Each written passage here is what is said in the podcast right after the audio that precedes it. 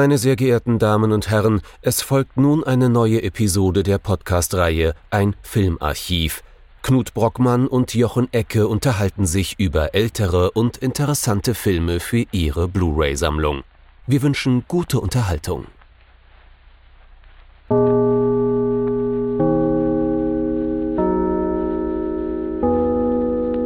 Hallo Knut. Hallo Jochen und hallo liebe Zuhörerinnen und Zuhörer zu einer neuen, besonders schmissigen Solidaritätslied äh, geleiteten Folge von unserem Filmarchiv.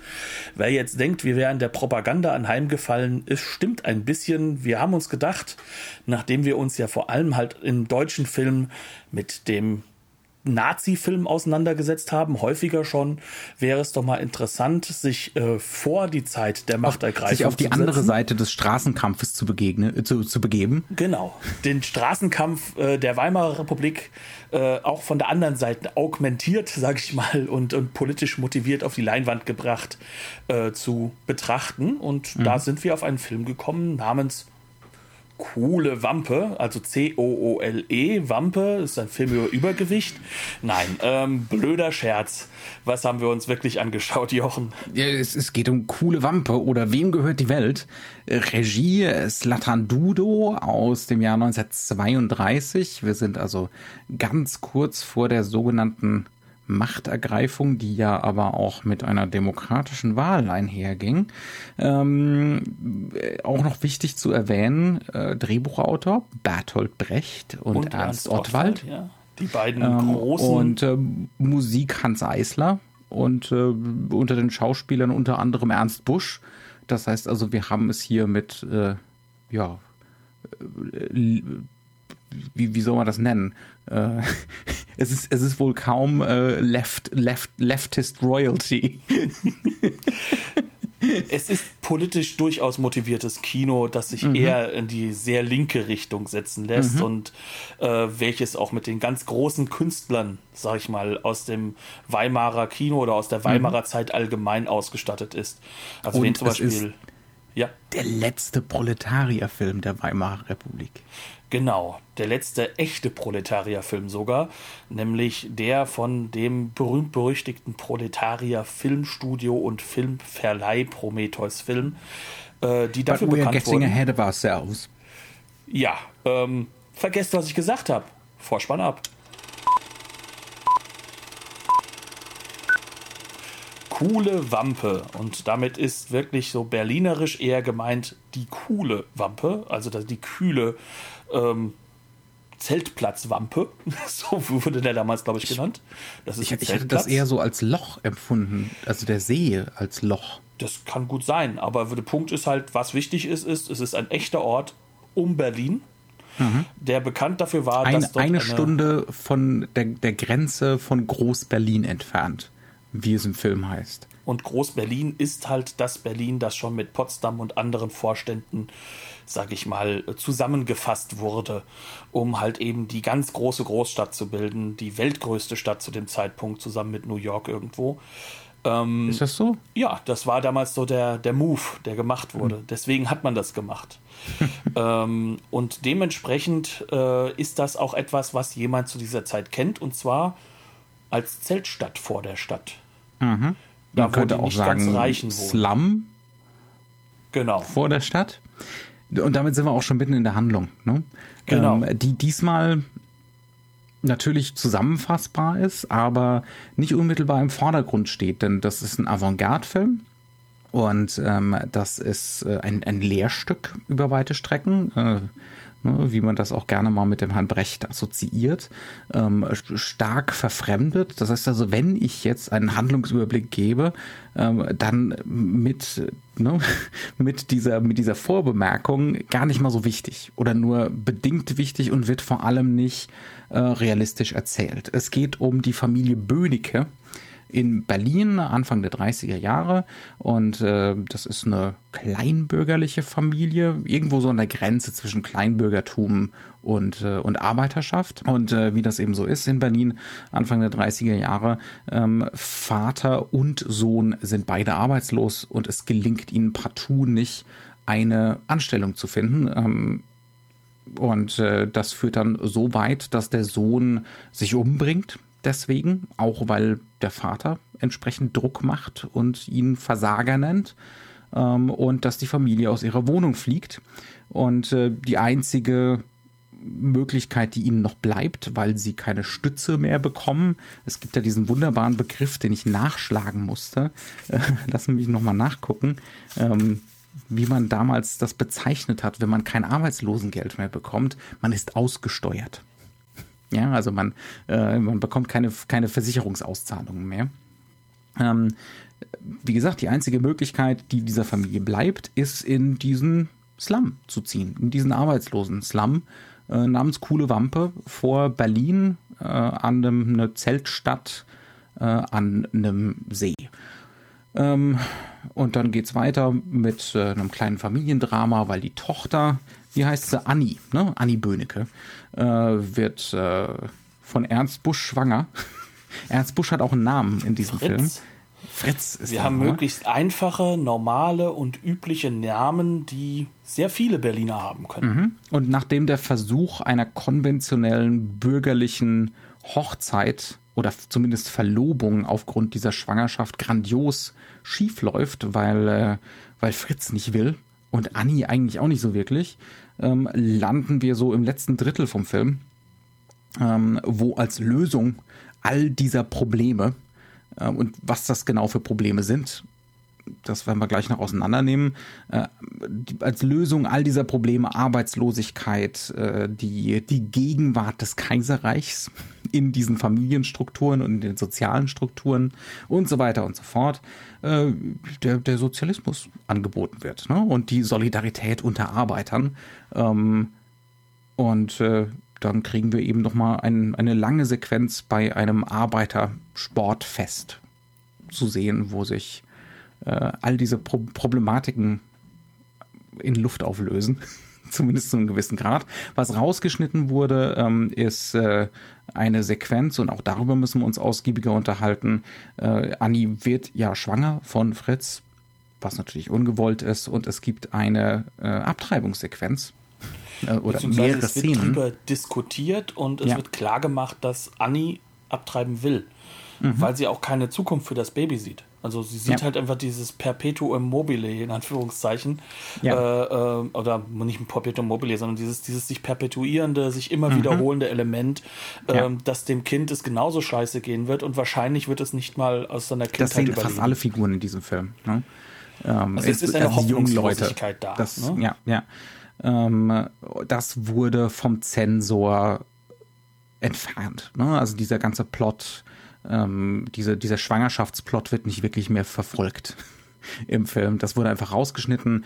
Die Szenen sind auch nicht mehr, die existieren nicht mehr. Dementsprechend konnten sie bei der Restaurierung auch nicht berücksichtigt werden. Okay, ähm, wir haben es eben schon gesagt, äh, Skript von Brecht und Regie von einem erfahrenen Theatermann, der auch schon entsprechend da zusammengearbeitet hatte äh, mit den üblichen Verdächtigen. Und das ist Agitationskino. Ne?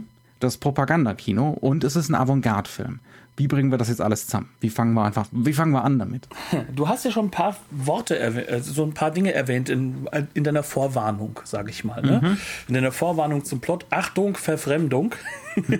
Äh, und Achtung, Lehrstück. Das sind ja so, mhm. so, so beides Dinge, ähm, sind ja beides Begriffe, kann man sagen, Lehrstück, naja, gut, es ist so macht man Film, aber das ist ja damit nicht gemeint, sondern das ist ja im Brechtschen Sinne ein Lehrstück. Mhm. Und äh, was eine komplexe Sache ist, ne? Die wir auch wahrscheinlich gar nicht komplett umfassen können hier. Ja, also ich also, bin jetzt definitiv kein Brecht-Experte. Ich bin auch kein Theaterexperte und erst recht kein Brecht-Experte, weil, weil das aber musst du. Wir versuchen uns einfach mal ganz dilettantisch dran. Genau, das heißt also, wir werden erst einmal gucken, was sind denn das für äh, Formen oder sag mal, was, was möchte Bert Brecht eigentlich mit seinem Theater erreichen? Ähm, wie hängt das eigentlich mit dem Thema Kino zusammen? In Klammern, hier wird es sowjetisch. Ähm, und wie ist das Ganze sozusagen halt auch äh, deswegen so wichtig, wenn wir uns die Storyline davor angucken? Weil mhm. ähm, es geht ja nicht um einen Realismus, sondern was Bert Brecht ja erreichen möchte, ist ja, dass er sein Publikum dazu bringt, dass es von sich aus anfängt, ähm, sich, sag ich mal, selbst zu belehren, also sozusagen untereinander ähm, sich mit den Stoffen zu beschäftigen und durch dadurch. Ist, ja. das ist ein emanzipatorischer Gedanke. Ne? Also sich mit Sicherheit sich wiedererkennen, äh, die Welt neu sehen, die eigene Realität wiedererkennen im Film, aber so verfremdet, ähm, dass man sie neu bewerten und neu wahrnehmen kann. Ja, und äh, Ne, aber es geht um eine Revolution des Bewusstseins. Ähm. Und das Wichtigste dabei ist, es geht nicht darum, dass der gute Bert Brecht hingeht und sagt, Sohn, höre dir das an und dann weißt du Bescheid, mhm. sondern er ist sozusagen da unterwegs wie das, was wir auch, sag ich mal, aus dem durchaus ja auch relativ linken Umfeld der, der Pädagogik kennen, dass es darum geht, nicht äh, dem, dem Schüler zu sagen, was stimmt, sondern den Schüler dazu zu bringen, sich mit etwas zu beschäftigen. Es ist kein Frontalunterricht. Es ist kein Frontalunterricht, sondern eigentlich sollen die Leute, die sich das angucken, die da, die da drin sitzen, die sollen einfach die Handwerkszeuge an die, an die Hand bekommen, um selbst drauf zu kommen. Mhm. Aber natürlich weiß man, was richtig ist. Mhm, das ist das Wichtigste dabei. Und das ist so ähm, auch das, was man so als Gefühl übrig hat, wenn man sich äh, diesen Film auch anschaut, dass man schon genau weiß, was für ein Weltbild dahinter steckt. Mhm. Und weswegen das natürlich auch Propaganda ist, aber eben auch also gleichzeitig sich nicht widersprechend. Ne? Es ist mhm. Propaganda, aber es ist halt auch Avantgarde. Ja, ähm, das heißt also, es geht darum, ähm, auch filmisch, ne? also das ist ja jetzt ein ziemlicher Sprung auch für Brecht und seinen Co-Autor, ähm, mit filmischen Mitteln Strukturen zu finden, um einen Zuschauer eigentlich von der eigenen Weltsicht zu überzeugen, ohne dass der merkt, der Zuschauer, die Zuschauerin, ähm, dass man gerade überzeugt worden ist, ne? sondern dass man eigentlich denkt, man ist, äh, man ist selber zu diesen Ergebnissen gekommen. Ähm, und das funktioniert, äh, um jetzt mal ein Beispiel rauszugreifen, endlich mal äh, zum Beispiel in der ähm, in der Anfangssequenz kriegen wir schon, wie immer, bei den meisten Filmen, ähm, hier aber noch deutlicher so Leseanleitungen mitgegeben. Und die Leseanleitung geht meistens äh, in Richtung von, das ist kein konventionelles Continuity Editing hier sondern wir reden hier eigentlich von Montage. Ne? Wir hatten ja schon unser Special in der Vergangenheit, wo wir über Mise en Scène geredet haben und auch ein bisschen über Continuity Editing. Ähm, das heißt also die Art und Weise, wie äh, konventionelles Kino meistens inszeniert, gefilmt und montiert wird oder zusammengeschnitten wird. Ähm, hier hingegen haben wir es meistens nicht mit dieser Drehweise zu tun, sondern es geht darum, abstrakte Konzepte gegeneinander zu halten. Ähm, miteinander in Beziehung zu setzen durch den Schnitt. Ne? Das ist der sowjetische Einfluss, der ist ganz, ganz stark bei diesem Film. Ähm, Hatte ich übrigens erwähnt, dass äh, Dudorf äh, Bert Brecht und Hans Eisler durch äh, Sergei Eisenstein kennengelernt hat? das erstaunt, das erstaunt. Ähm, diese Anfangssequenz äh, sieht folgendermaßen aus. Ähm, wir sehen eine Litfaßsäule, wahrscheinlich irgendwo mitten in Berlin, ähm, eine, eine, eine totale.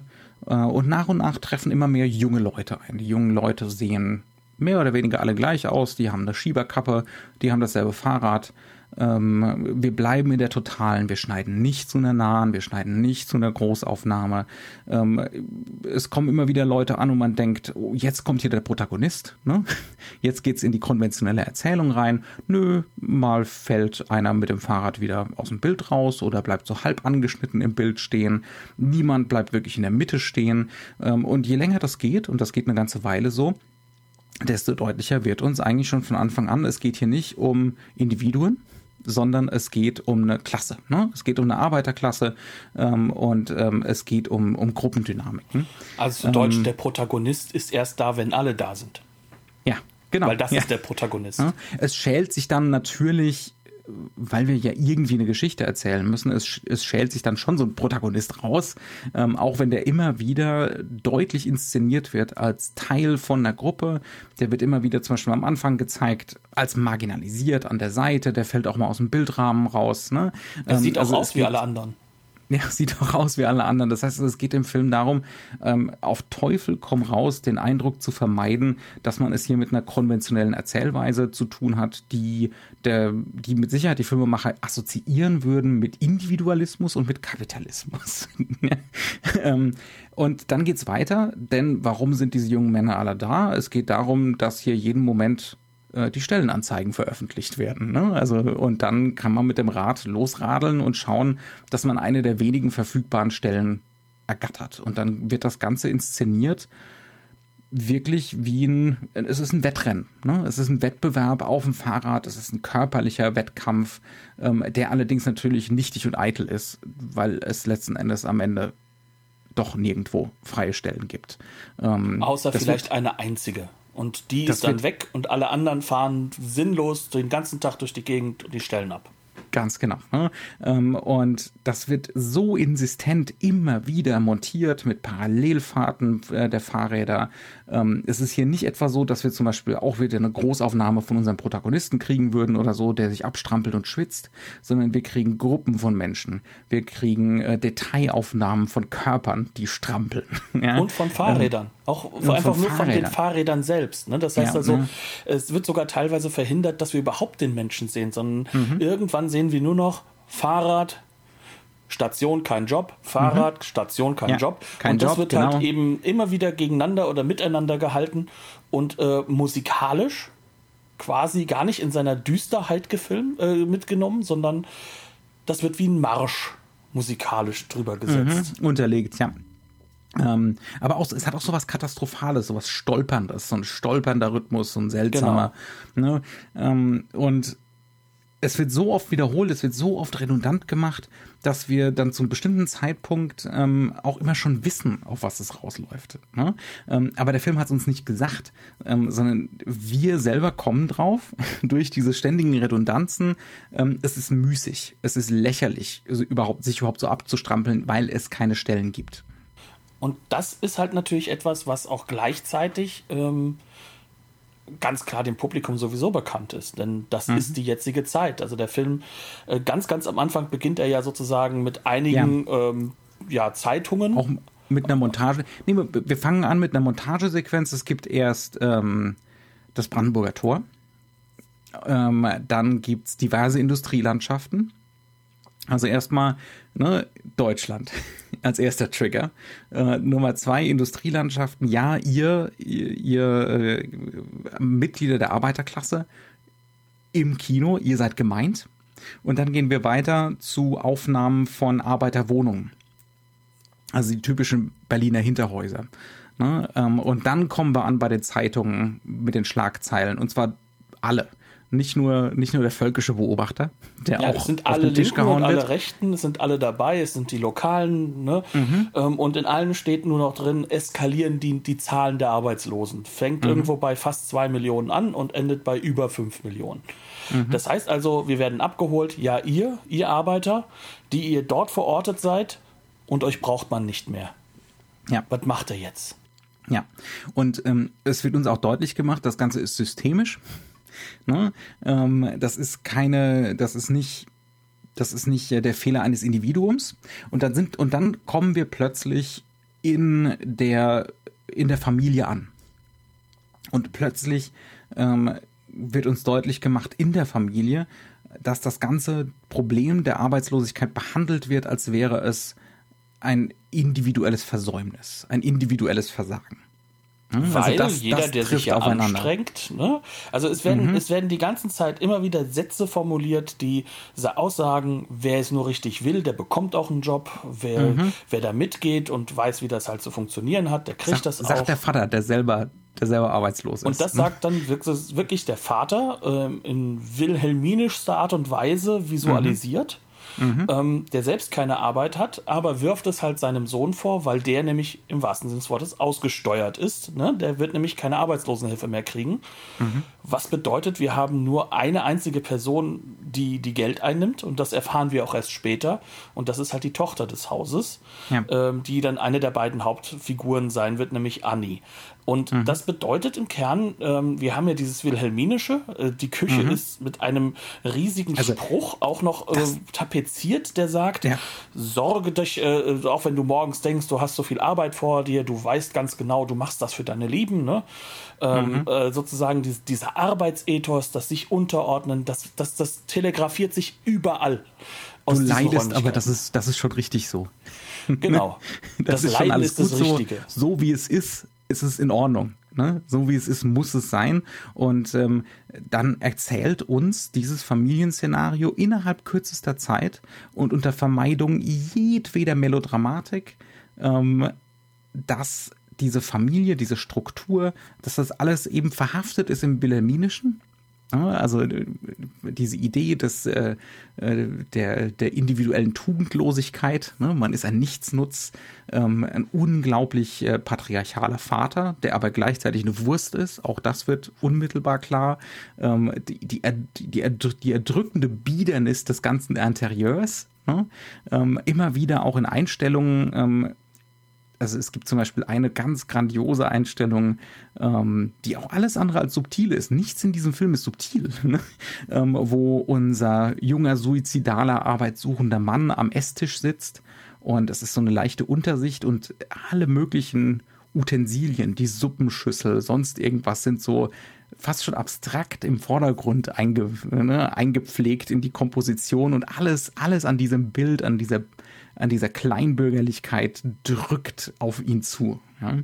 Ähm, also, und damit haben wir unsere Leseranleitung. Ne? Ähm, wir haben ein Problem, ein systemisches, ähm, aber die, die tradierten Strukturen sind äh, oppressiv und fies und traumatisierend und vor allem sie lösen das Problem nicht. Ne? Nee, weil sie, sie führen sie, weiter in das Problem hinein. Ja, ne? ja. Diese Individualisierung, dieses sich abstrampeln im wahrsten Sinne des Wortes, mhm. um an den Job ranzukommen, ist nichtig.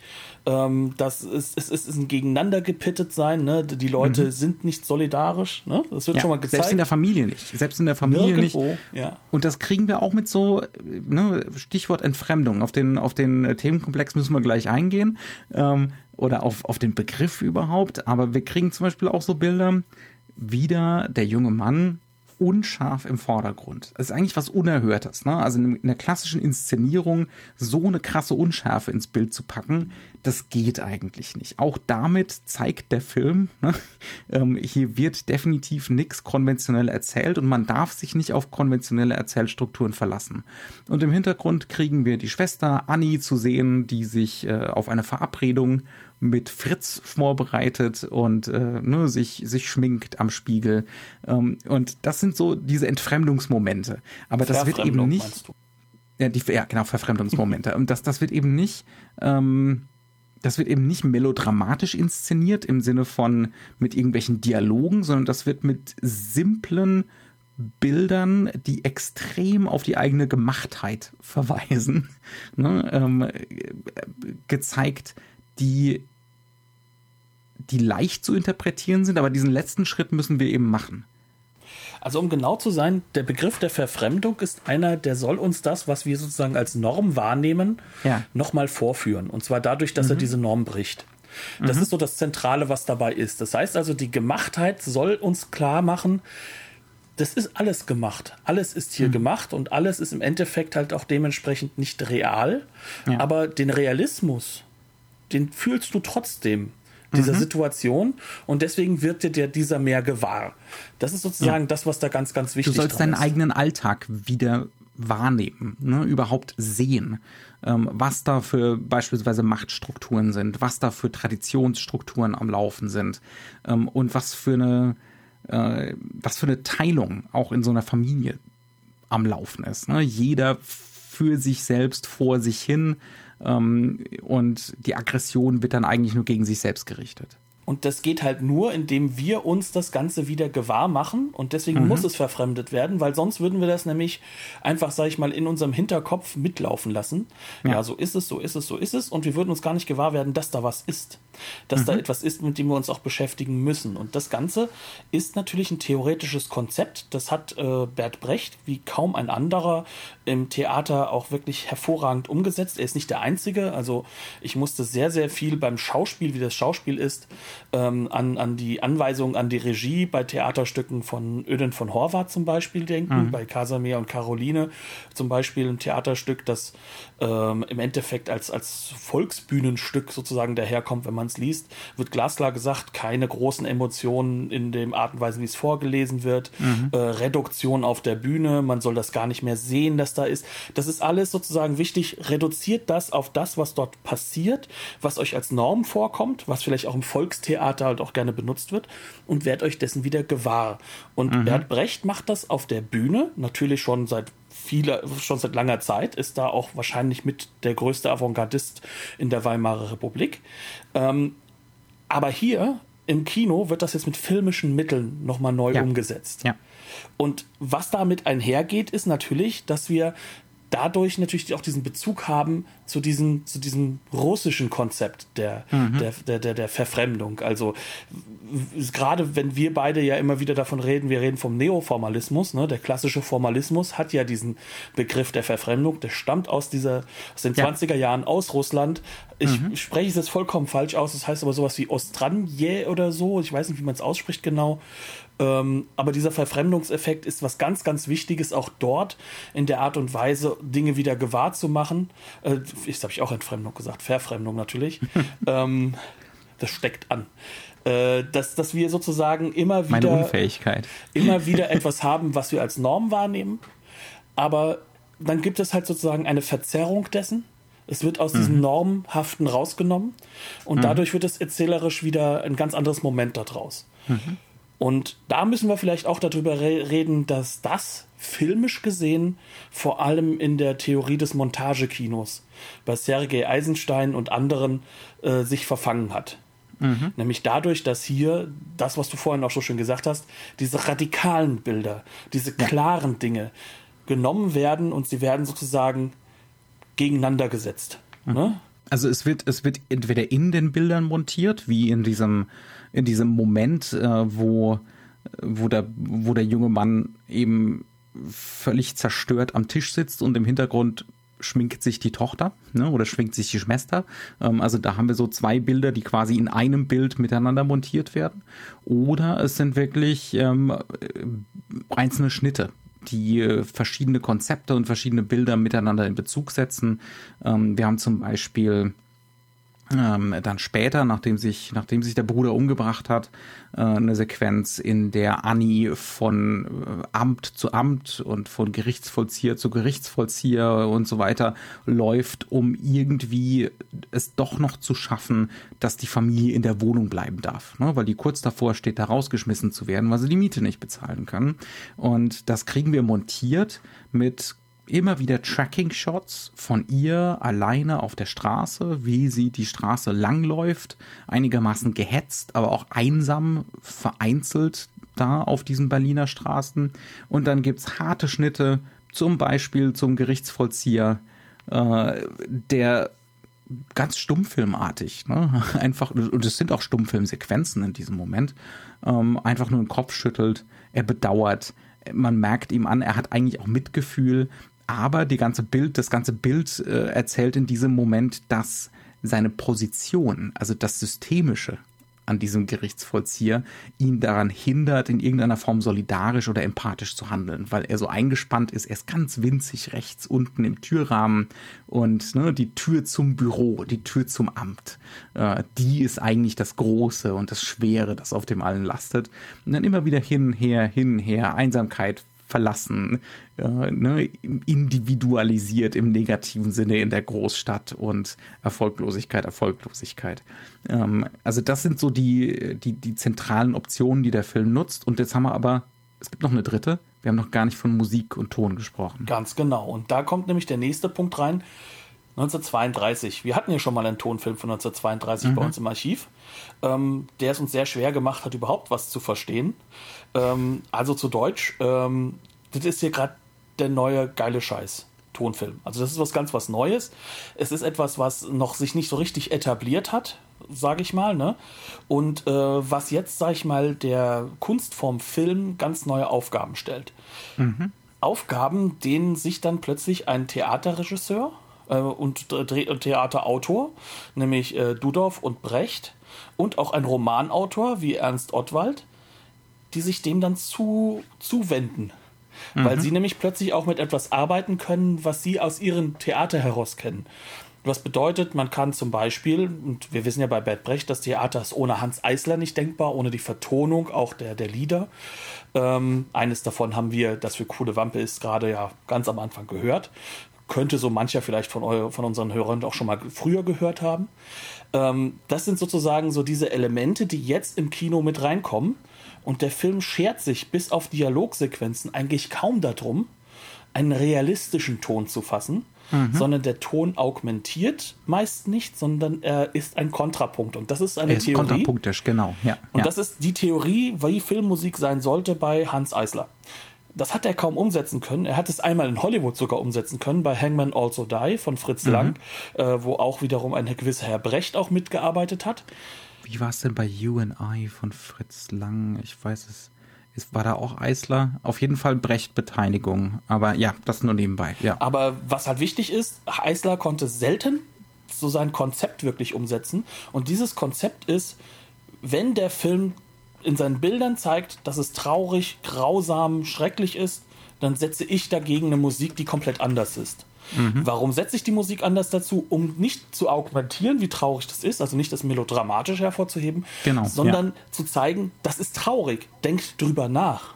Das heißt also, ohne dieses melodramatische Element trotzdem diese Traurigkeit durch dieses, diesen Gegenpol hinzusetzen. Natürlich, wir mhm. haben es die ganze Zeit, diese Gegenpoligkeit.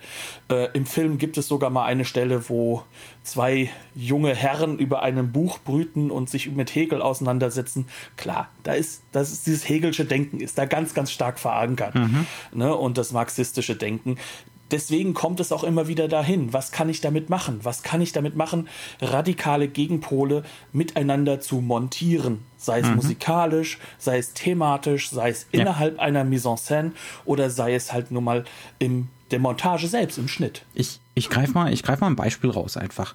Ähm, als die Familie in Coole Wampe einzieht, also in dieser Zeltstadt, in diesem in diesem Slum. Es ist tatsächlich, es ist ein Arbeitslosen-Slum. Da werden die ganzen biederen Möbel äh, runtergetragen zum See, äh, zu dem Zelt, in das sie dann da eben ziehen. Und ähm, jetzt könnte man natürlich denken, wir sind hier schon in einer solidarischen Gemeinschaft. Ne? Also wir sind hier eigentlich schon in so einem in so einer Utopie ähm, ne, raus aus diesem Moloch Berlin äh, und jetzt, jetzt sind wir, jetzt sind wir unter uns und hier herrscht Solidarität. Aber so weit sind wir noch nicht. Das kommt später. ne? Und es wird sogar statt, rausgeschnitten. Statt, und es wird sogar rausgeschnitten, ähm, weil das Teil von dieser ähm, Abtreibungs Sequenz war. Ne? Ja, nicht nur deswegen, sondern weil das eben einer dieser Momente ist, das staatszersetzend wirken könnte und wovor der Zensor ja. nicht zu Unrecht Angst hatte. Also der Zensor hat den Film, wie später ja Bert Brecht der gesagt hat, der war schlau, der hat ihn sehr gut verstanden und wir haben uns auf hohem Niveau damals unterhalten über, wie der Film gemacht ist und was Kunst ist. Mhm, Aber äh, der wusste genau, was raus, raus muss, damit er entschärft wird. Ne? Ähm, jedenfalls kommt zu dieser Einzugssequenz. Man sieht ja schon in den Bildern, nee, nee, nee, das, das, das Biedere zieht mit ein. Das Biedere ist schon hier. Ne? Also es, das ist eben nicht äh, irgendwas äh, wirklich Utopisches, noch nicht. Ähm, und der alte Fritz bleibt. Genau, und dazu gibt es auf der Tonebene motiviert, so ein bisschen halbherzig durch, glaube ich, ein Radio, was da läuft, ne? ähm, Kaisermärsche. militärische Marschmusik aus dem Kaiserreich, ähm, um nochmal deutlich zu machen, das ist kein Neuanfang hier. Das ist äh, im Prinzip dasselbe unter noch ärmlicheren Umständen. Das heißt also, das, was versprochen ist in diesem demokratischen Rahmen, dieses sich demokratisch dann halt auch sozusagen davon lösen zu können, mhm. das ist in der Gesellschaft und vor allem in dieser Klasse noch gar nicht angekommen. Mhm. Und genau deswegen auch Lehrstück dieser Klasse mhm. muss auch irgendwo klar gemacht werden. Ihr seid immer noch K und K, guckt doch hin. Ganz Guckt genau. doch hin. Ihr seid nicht in den 30ern. Das ist hier 1890 oder so, ja. Nur, dass ähm, ihr plötzlich eure Insignien zum Kaisermarsch äh, einem matschigen Weg runterschleppt.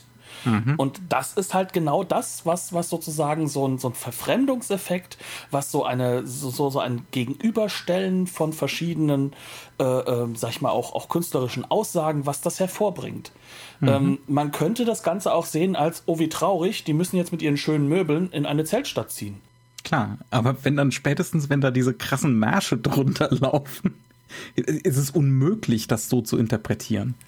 Ja, und jetzt kommen wir doch zum letzten Punkt dessen, wie eigentlich hier mit verschiedenen, also mit einer Montage der verschiedenen Formen gearbeitet wird, nämlich mit den Filmformen. Und darüber haben wir noch gar nicht gesprochen, denn mhm. News bei Minute 34, der Film ist halb dokumentarisch gefilmt. Mhm. Wir haben hier viel, viel Dokumentarismus drin äh, wir haben sehr häufig keine Darsteller, sondern wir haben Laien oder wir haben Szenen, die einfach sozusagen gedreht wurden. Äh, deswegen auch kein Ton, deswegen wird dann die Tonspur später, sag ich mal, drüber gelegt, weil, mhm. ne, wie früher halt Wenn auch. überhaupt, also es gibt ganz lange Sequenzen, wo auch erstmal stumm ist. Ne? Ja, eben. Also, oder wo dann halt eben eine Tonspur drüber gelegt wird, die halt dann Musik ist oder mhm. sie ist eine Tonspur mit Geräuschen, die gar nicht wirklich passen. Zum Beispiel haben wir eine, diese lange Endsequenz, diese riesige Sequenz mit den 4000 äh, Arbeitern, die da beim Arbeitersportfest sind, aus dem Arbeitersportverein. Ähm, gab es damals ja auch, ne? Und das waren ja auch ähm, politische ähm, Veranstaltungen. Veranstaltungen. Ja. Äh, dass wir da dann halt einfach äh, drüber gehalten haben, Menschengemurmel das muss gar nicht daherkommen. Das ist auch gar nicht auf diese Gruppe gezogen, sondern mhm. es soll auch klar gemacht sein, dass hier Tonspur und Filmspur nicht zueinander laufen. Nur so halb miteinander laufen, genau. genau ja, ähm, ja. Und es geht darum, dadurch auch klar zu machen, das sind jetzt die echten Arbeiter da. Guck mhm. hin, das sind deine Leute. Das ist das Dokumentarische. Und natürlich wird hier Dokumentarismus in gewisser Weise halt auch verwendet, ne? Weil mhm. wir haben ja schon vorher gesagt, es gibt gar kein Realismusversprechen in diesem Film. Also er will Null. das ja gar nicht. Ja. Aber er benutzt halt eben das, was auch ähm, so eine Annäherung am Realismus gewesen ist, schon zu Stummfilmzeiten. Mhm. Nämlich, ähm, wir hatten ja schon häufiger Menschen am Sonntag erwähnt, im deutschen Kino. Wir haben auch äh, der Mann mit der Kamera erwähnt aus dem russischen Film diese Idee von ich gehe raus und ich filme sozusagen das Leben, wie es ist, ne? Mhm. benutze das dann aber eben über Montage, über äh, Modi, wie ich dann die verschiedenen Sequenzen zueinander schiebe. Das ist dann wiederum halt sozusagen eine Verarbeitung des dokumentarischen mhm. Grundbildes. Und das ist in diesem Film ja die ganze Zeit der Fall. So wie er halt auch seine Szenen oder seine kleinen Lehrstücke die voneinander getrennt sind und nur ganz grob über eine Storyline verschoben äh, noch gehalten mhm. wird, äh, wie er diese dann aneinander hält und daraus dann auch eine Form von, von, von, sag ich mal, Eskalation aufbaut. Ja, ja, absolut. Wir ja. haben diesen Realismus im Bild, im Bildversprechen, aber wir benutzen ihn nicht realistisch, sondern mhm. eben in diesen Verfremdungsmontagen. Im, es ist dann allerdings auch so, und da, und da wird er dann äh, in der Inszenierung, er ist, er ist nicht nur russisch. Ne? Nein, absolut nicht. Da wird er dann in den Inszenierungsoptionen auch zum Beispiel sehr deutsch. Er schreckt auch nicht davor zurück, zum Beispiel expressionistisch zu werden. Also es gibt so einen Moment, äh, da stehen wir in der Untersicht vor dem Richter, der das Urteil verkündet, dass die Familie aus der Wohnung raus muss. Und der Richter ist direkt aus der Hölle. Das ist ein expressionistischer Moment äh, völlig verzerrt, äh, krasses Licht von unten. Das ist eine, eine, eine teuflische Figur in diesem Moment. Ja? Ähm, das, das ist jetzt was, äh, das ist, das ist explizit deutsch. Ne? Und das ist explizit klassisch, in Anführungszeichen, gefilmt und inszeniert. Genauso mhm. wie diese Sequenzen, die du dann hast innerhalb der ähm, Wohnung, noch bevor äh, der Bruder, ich weiß gar nicht, ob wir das überhaupt erwähnt haben, dass der aus dem Fenster springt, äh, mhm. bevor dieser aus dem Fenster springt. Das sind, das sind Szenen, die sind deutlich schauspielerisch inszeniert dass das Schauspiel aber so gehalten wird, dass es trotzdem keinen melodramatischen Effekt hat, mhm. indem zum Beispiel die Mutter, übrigens wieder ähnlich zu dem, wie halt auch ein Öden von Horvath seine Theaterstücke inszeniert haben ja. wollte, ähm, mit so einem fast ähm, in der Art und Weise zwar sehr, sehr klar und deutlich aussprechend, was sie meint, aber den, den Tonfall nicht in ein realistisches Schauspiel überführt. Das heißt also. Das ist halt deklamierend, ne? Genau. Ähm, das ist meistens auf sowas Deklamierendes reduziert ähm, auf so, wo, wo auch die Emotionen rausgenommen werden ne? und dann einfach nur noch der Text bleibt und die Stimme ähm, und die Haltung, der, also die, die körperliche Haltung dazu. Ähm, ja, ja, absolut. Aber es ist ja. inszeniert und es ist klar, das ist nicht dokumentarisch. Das hat auch gar keinen mhm. dokumentarischen Effekt. Ne? Mhm. Das heißt also, wir haben diese beiden Optionen. Ne? Und dieses ja. Inszenierte, das ist auch wiederum, das ist aus dem, auch aus dem deutschen Film sehr stark entnommen. Da sind verschiedene Weimarer, äh, sag ich mal, Bezüge noch drin, der, der, des früheren Weimarer Kinos und auch der früheren mhm. Weimarer Kunstgeschichte, sage ich jetzt mal. Ne? Also, Neue Sachlichkeit bestimmt auch ein gutes Stück ganz viel sogar neue Sachlichkeit, die man ganz deutlich halt auch in dem, wie Interieurs äh, ähm, aufgebaut werden hat. Ja. Ähm, auch da kommt natürlich. Großaufnahmen von Wurst. in, in all ihrer fettigen Gloria. Ähm, ja, ja, absolut. Ja, ähm, und. Das heißt, ja. auch da haben wir wieder zwei Punkte, die gegeneinander gehalten werden, also zwei Optionen des Kinos zu diesem Zeitpunkt. Mhm. Und das ist durchaus ganz, ganz bewusst gemacht worden, um auch wieder hier, sondern vielleicht nicht zwischen dokumentarischem und nicht dokumentarischem, aber zwischen dem Versprechen des Realismus und dem deutlich nicht Einhalten des Realistischen, mhm. um daraus wieder so eine Art Gegenpol zu schaffen, an dem um sich das Publikum wieder reibt. was Authentischeres zu schaffen. Ne? Genau. Was sich echter anfühlt ähm, und was äh, ja, mehr Rückschlüsse zulässt, ne, für die eigene Haltung und für das eigene Leben und so und dadurch, dadurch wieder ähm, eine Relevanz gewinnt. Ne?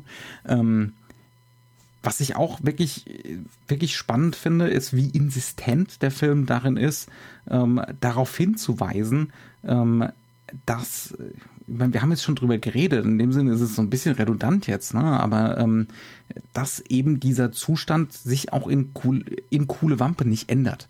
Also es gibt dann diese Verlobungsfeier zwischen Fritz und Annie, die sicher ein Höhepunkt des Films ist. Sie ist fantastisch gemacht, ähm, aber auch so ein bisschen, man könnte es auch ein bisschen als herablassend äh, interpretieren. Da ist es was anderes, worüber wir vielleicht gleich noch reden müssen. Aber wir kriegen diese Feier gezeigt als einerseits innen im Zelt. Ähm, die, die Gesellschaft speist. Wenn und es so möchtest. sich.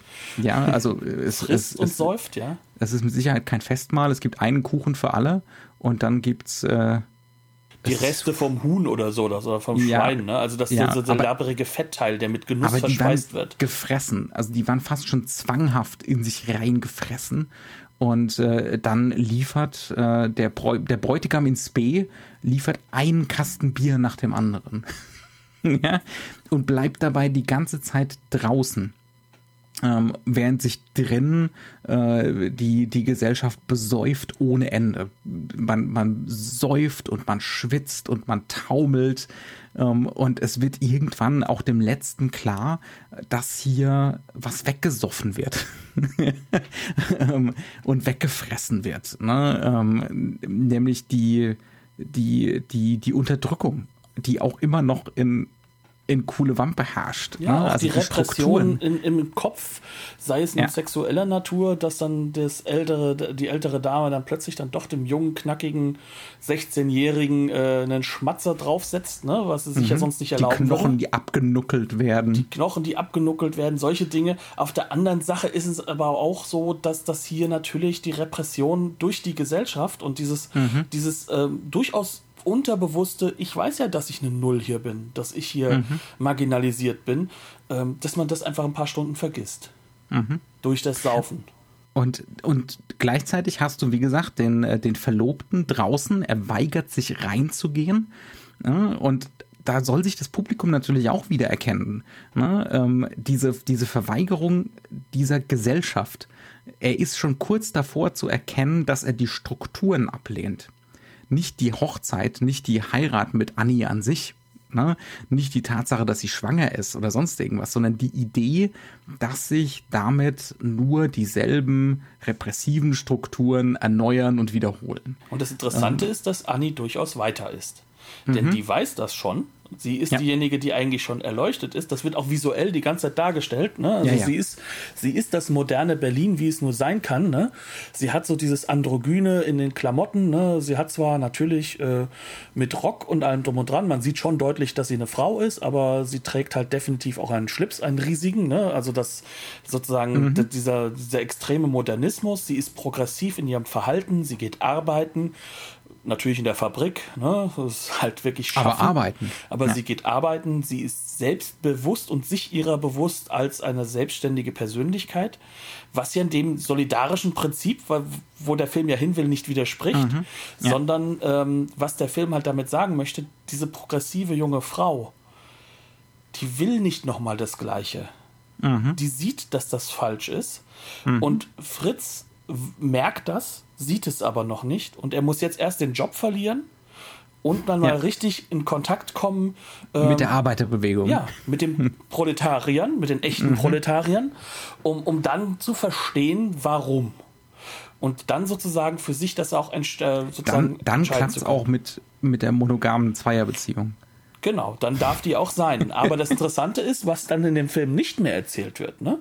Das ist dann ja der Punkt, ähm, der ja eigentlich im Film erzählt wurde, in seinem Originalschnitt, mhm. nämlich, dass nicht nur er, sondern mit ihm die komplette kleine Gesellschaft in der coolen Wampe zu einer Solidargesellschaft wird, die auch bemerkt, dass unter diesem, unter diesem äh, momentanen System es keinen Sinn macht, Kinder zu kriegen mhm. äh, diesen Kindern nochmal das Gleiche auszusetzen, die der Gefahr halt auch eines frühen Todes auszusetzen. Das wird übrigens noch gezeigt, ne? so mhm. diese Assoziation mit, dass Kinder, äh, wie will ich denn überhaupt ein Kind durchbringen, ne? diese Fragestellung. Mhm.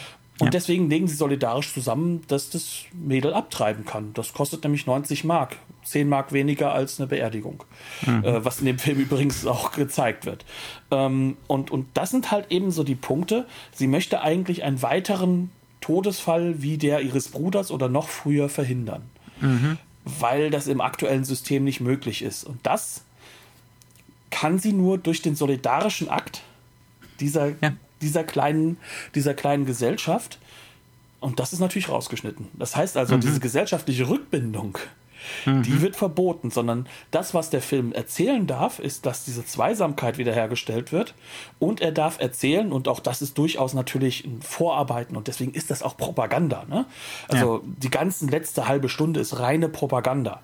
In ist, der äh, Hinsicht, dass die letzte halbe Stunde nicht nur erklärt, wie Solidarität. Ist Ornament dem, der Masse, noch und nöcher. Ne? Genau, das Ornament der anderen Masse. Äh, das Schöne ist, man. Der man, linken Masse. Der linken Masse. Das sind übrigens ja. die gleichen Menschen. Das ist jetzt interessant, dass das Ornament der rechten Masse mhm. die gleichen Menschen nur wir mit unter, das, Wir sollten vielleicht ein bisschen sind, ja. Kontext liefern, oder? Also, ja. das ist. Ein, ein, ein, eine bestimmte, eine berühmte Begrifflichkeit von äh, Siegfried Krakauer. Genau, ja. Ähm, der, ähm. der dieses Massenornament im Film der Weimarer Republik gerade so in Richtung Hitler, Hitler, Hitler äh, ähm, vermehrt wahrgenommen hat. Und das ist mit Sicherheit auch richtig so. Ne? Also ähm, die, die Inszenierung der Masse von Massendynamiken, ornamentale Inszenierung der Masse, äh, Entindividualisierung, Radikalisierung auch in diesem Sinne, ähm, die finden wir sowohl im Film des rechten Spektrums als auch im Film des linken Spektrums und auch definitiv hier das sind dann auch die Momente, wo der Film dann so ein bisschen unangenehm wird. Aus heutiger Sicht, ja. Ja. Also ja. das ist das Wichtige, was man sagen muss. Ne? Also wir haben ja ein weiteres Wissen darüber, wohin denn, sag ich mal, dieses also ähm, trotz aller trotz aller erheblicher Sympathie. ja, klar. ja. Also der, der Punkt ist halt, wir, wir sehen ja, dass das durchaus trotzdem ein naiver Blick ist. Also aus heutiger mhm. Sicht, weil wir ja mehr mhm. Wissen haben, als es damals der Fall war. Und das ist man ja auch immer die Film Gefahr. Eher als Tragödie. Ne? 1932, man sieht das schon als alles grandios gescheitert. Aber das sieht man, glaube ich, auch schon ich glaube, das ist auch so das letzte Nachwehen. Also ich glaube, auch die Macher sehen das schon. Mhm. Aber der wichtige Punkt, ähm, und das ist, glaube ich, das, was wir da zeigen müssen, ist, dass, dass das, dieses Ornament der Masse natürlich zu Dingen führt, die kennen wir auch heute noch aus, aus, aus, aus dem linken Spektrum. Dass nämlich diese kleinen Theaterstücke, diese minimalen, diese, dieses Aufwühlende dann aus der Masse heraus dann halt vorgeführt wird. Wie sollst du dich verhalten? Ähm, mhm. Wie kannst du dich dagegen halten? Ne? Ähm, das Ganze wird immer wieder fast schon insistierend mit äh, dem dem Solidaritätslied und den, den marschierenden jungen Leuten, die eben jetzt vorwärts wollen, aber halt in der Solidarität und nicht mhm. äh, und, und, äh, und es wird auch montiert, ne? Und das sind dann auch die, es, es wird sofort wieder locker gelassen. Ne? Wir kriegen Massenszenen mit den erwähnten 4000 Arbeitern bei diesem Sportfest, aber dann kriegen wir auch wieder dagegen montiert einen Haufen Fahrräder, die alle chaotisch übereinander gestapelt sind. Wir kriegen Leute, die auf Wiesen fläzen, auch mehr oder weniger übereinander gestapelt in ihren Sportklamotten. Wir kriegen tatsächliche Freiheit. Wir kriegen Ne, also, und wir kriegen den gegenteiligen Wettbewerb zu dem am Anfang. Ja, Weil wir haben dann, dann, dann Motorradrennen und das ist halt das mhm. Gegenteil von dem am Anfang, dem genau. Fahrradrennen. Also der, der sportliche Kampf. Wettbewerb als Gemeinschaftsereignis wird da gezeigt. Ähm, ne, als, als, äh, als Ereignis, das irgendwie tatsächlich zu Solidarität und Gemeinschaftlichkeit und Entspannung und Freiheit führt. Ähm, nicht dazu, dass man danach aus dem Fenster springt. Genau, sondern dass man danach politisch sich weiterbildet, Hegel liest, mhm. nachdem man mehrere Stunden scheinbar gejoggt ist. Mache ich nicht so. Also ich jogge erst gar nicht, aber ich lese eher Hegel. Ähm, aber äh, der, der Faktor, der dann halt damit reinkommt, ist halt einfach, ähm, es ist auch eine politische Veranstaltung. Und zwar eine dessen, dass du am Ende des Tages sagen sollst, okay, hier lerne ich jetzt, dass Solidarität funktioniert. Mhm. Und wie sie funktionieren kann, das muss ausdiskutiert werden. Und da kommt dann mhm. diese letzte Sequenz, wenn man nämlich zurückfährt. Wenn man vom Sportereignis wegkommt und in der S-Bahn und in der in der S-Bahn sozusagen ähm, auf die anderen Bürgerlichen trifft mhm. und man fängt an auszudiskutieren, dass gerade äh, Massen, massenweise Kaffee äh, verbrannt wird in, in Brasilien, in Brasilien ja. um den mhm. Preis des Kaffees nicht zu gefährden im Verkauf und was das doch für ein Wahnwitz ist. Und dann werden mhm. die verschiedenen Methoden, wie kann man das denn anders machen, gebracht. Und da hat man dann durchaus den, ja, den, den Proto-Hitler mit Hitlerbärtchen, der auch mhm. dann wieder aus der Untersicht gefilmt wird übrigens. Also sozusagen ja. als das Oppressive, der sagt, naja, hätten wir unsere eigenen äh, Kolonien behalten, dann wäre das jetzt kein Problem, dann könnten wir den Preis diktieren und uns ging es gut. Wir, wir, könnten, nee, nee, also er, er, meint ja, wir könnten Kaffee im Rheingau Das ist der andere, das, das, ist die das nächste ist Idee. Ja? Das, das, ist die nächste Idee. Also warum im Rheingau nicht einfach Kaffee anbauen? Das muss ich jetzt mal mhm. den Mainzer fragen. Also echt jetzt, ne? Ja, also ich mag also, Kaffee lieber. Es wird höchste Zeit, es wird höchste Zeit. Genau. Am Hang. Ja. Und die Lorelei äh, mit Kaffee zu pflastern. Genau. Und du hast halt auf der anderen Seite diejenigen, die sagen, nein, das geht so nicht weiter. Und dann kommt halt diese Fragestellung auf. Hier, gute Leute, ähm, äh, wie wollen wir das denn machen? Möchtest du Veränderung oder möchtest du sie nicht? Und die Frage ist dann, die Antwort ist natürlich darauf, Veränderung geht nur über dieses Solidaritätsprinzip. Mhm. Und dann guckt die eine natürlich in die Kamera rein, die junge Frau, die solidarisch geschult ist. Ja, ich möchte was verändern sozusagen. Und sie guckt das Publikum an, als sie sagen wollte, du doch auch, wir müssen in die mhm. Diskussion, mhm. wir müssen diese Veränderung es, die, machen. Es werden diejenigen die Welt verändern, die die Welt nicht mögen, ne? denen sie so also, nicht passt. Ja, ja, so nicht passt. Ja. Das, das ist die Aussage. Und äh, ja, kam dann ja auch so, aber halt nicht Anders. ganz so wie antizipiert. Ja. Ne? Der aus der Untersicht, ähm, der hatte dann für die meisten mhm. recht. Der hatte wohl die, ja. die besseren die besseren äh, Wahlargumente, denn mhm. das ist das, was wir immer mit dem Thema Machtergreifung ja so schön vergessen. Gewählt haben sie den Typen ja schon. Mhm. Von Anfang mhm. an sogar. Und sie fanden mhm. das schon besser. Also ja. das heißt also, nicht nur in den Straßen, auch in den Kinos übrigens. Ne? Also wir mhm. haben das mhm. mit der Zensur. Wir haben das auch damit, dass die Produktionsfirma kurz vor Schluss pleite geht, Prometheus-Film. Ähm, die Linken werden zurückgedrückt. Und dann wird diese andere Argumentationslinie des anderen Radikalen, ja. wird dann sozusagen ja unsere Geschichte leider prägen. Mhm. Mit dem Zweiten Weltkrieg. Das ändert aber nichts daran, dass wir am Ende sagen können, dass das aus dem Konzeptionellen seiner Zeit uns unglaublich viel halt aber auch darüber sagt, wie radikal da auch diskutiert wurde und wie sehr ja, ja. Diese, diese Gruppe, diese Masse halt auch umkämpft war ja, von den und, politischen und wie krass, wie krass polarisiert das war. Ne? Ähm, also das, das wird hier so richtig, das wird hier enorm spürbar. Es wird auch, also gerade dadurch, dass hier anders inszeniert wird, dass hier nicht konventionell inszeniert wird und dass das auf der Straße gefilmt ist. Ähm, und das ne, äh, wird hier sehr, sehr viel mehr so an spürbar, an auratischem. Ne, an, die Zeit wird unglaublich spürbar. Es ist ein wahnsinnig faszinierender Film, der, der auch beim zweiten oder dritten Mal, äh, man kann nicht weggucken. Es ist völlig, es ist absolut faszinierend konstant, sei es jetzt eben aus der eigenen Retrospektive, dass man, ne, wie man den Film wahrnimmt, oder auch einfach dafür, wie er inszeniert ist, äh, wie, wie er eine, eine Sogwirkung hat, äh, wie er Sachen sichtbar macht, auf immer wieder neue, clevere Art und Weise, spürbar, erfahrbar macht. Und ähm, wie er in der doppelter toller, Weise toller tragisch ist. Er ja, ist ja in doppelter ja. Weise tragisch. Zum einen, mhm. weil er natürlich mit den Argumenten, denen wir deutlich näher stehen als dem natürlich. Nationalsozialismus, ähm, äh, dass er mit diesen Argumenten gar kein Gehör mehr gefunden hat trotz mhm. seiner perfekten Art und Weise, wie er gemacht ist. Und, er ist und zensiert dann ab März 33 äh, verboten, äh, ja. Ganz verboten, ja. Also das heißt, also wir haben hier einen Film, der, der, der ist äh, in seiner Machart, und das ist ja das Spannende, er versucht über Avantgarde, also das heißt über, über Intellektualität Propaganda zu mhm. konstruieren. Ja, aber es ist eben eine Avantgarde, ähm, die einen Effekt haben will. Genau. ja, ähm, also die, die punkten will bei jedwedem Publikum.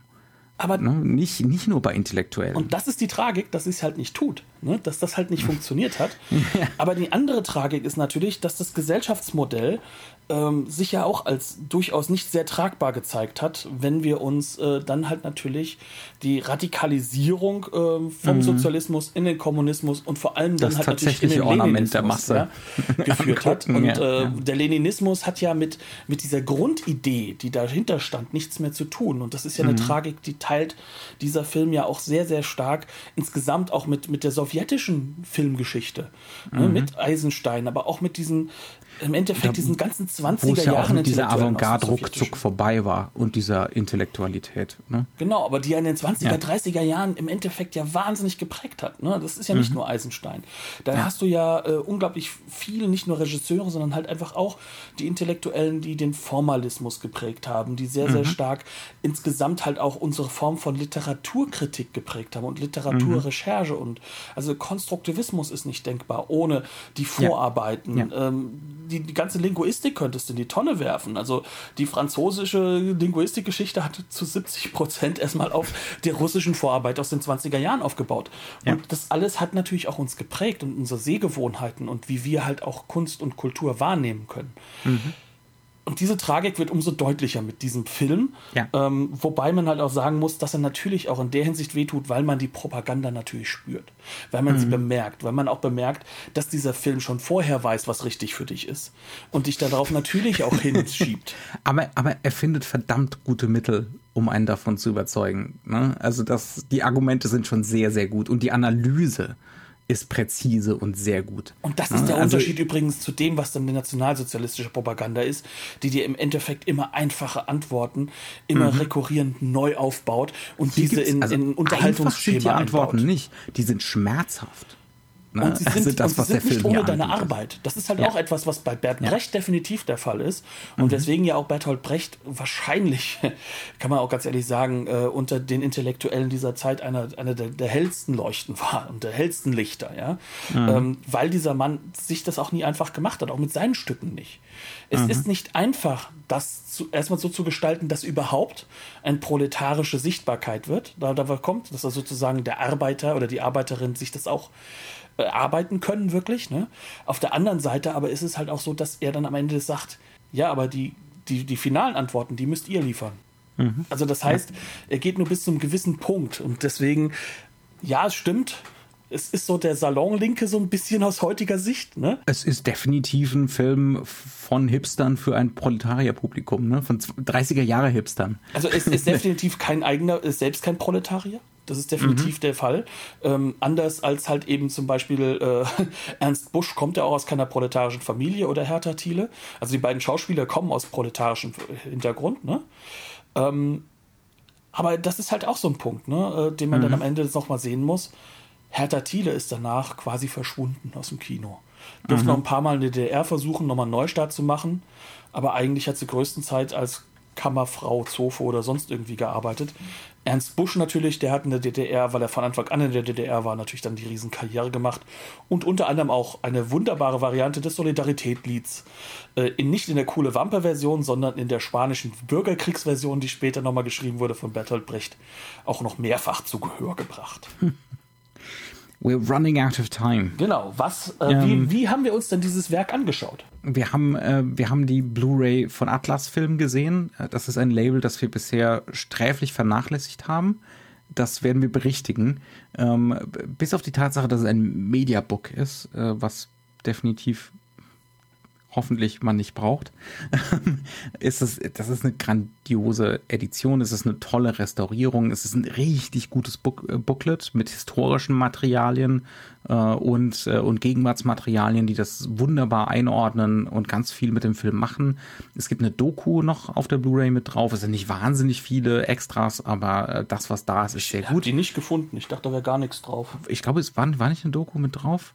Das kann ich bin, gut sein. Ich bin ehrlich gesagt, was aber drauf ist, ist eine Version für, äh, für Leute, die äh, blind sind. Ach, ich, ich habe gerade an, an Menschen, am Son äh, Menschen am Sonntag gedacht. Auch Atlas ähm, wird auch noch kommen. genau, auch Atlas, genau. Ähm, ja, äh, sehr, sehr empfehlenswert. Und dementsprechend, schaut euch den Film an. Habt eine großartige Zeit damit. Herzlichen Dank, mhm. dass ihr zugehört habt ähm, und bis zum nächsten Mal. Bis dann.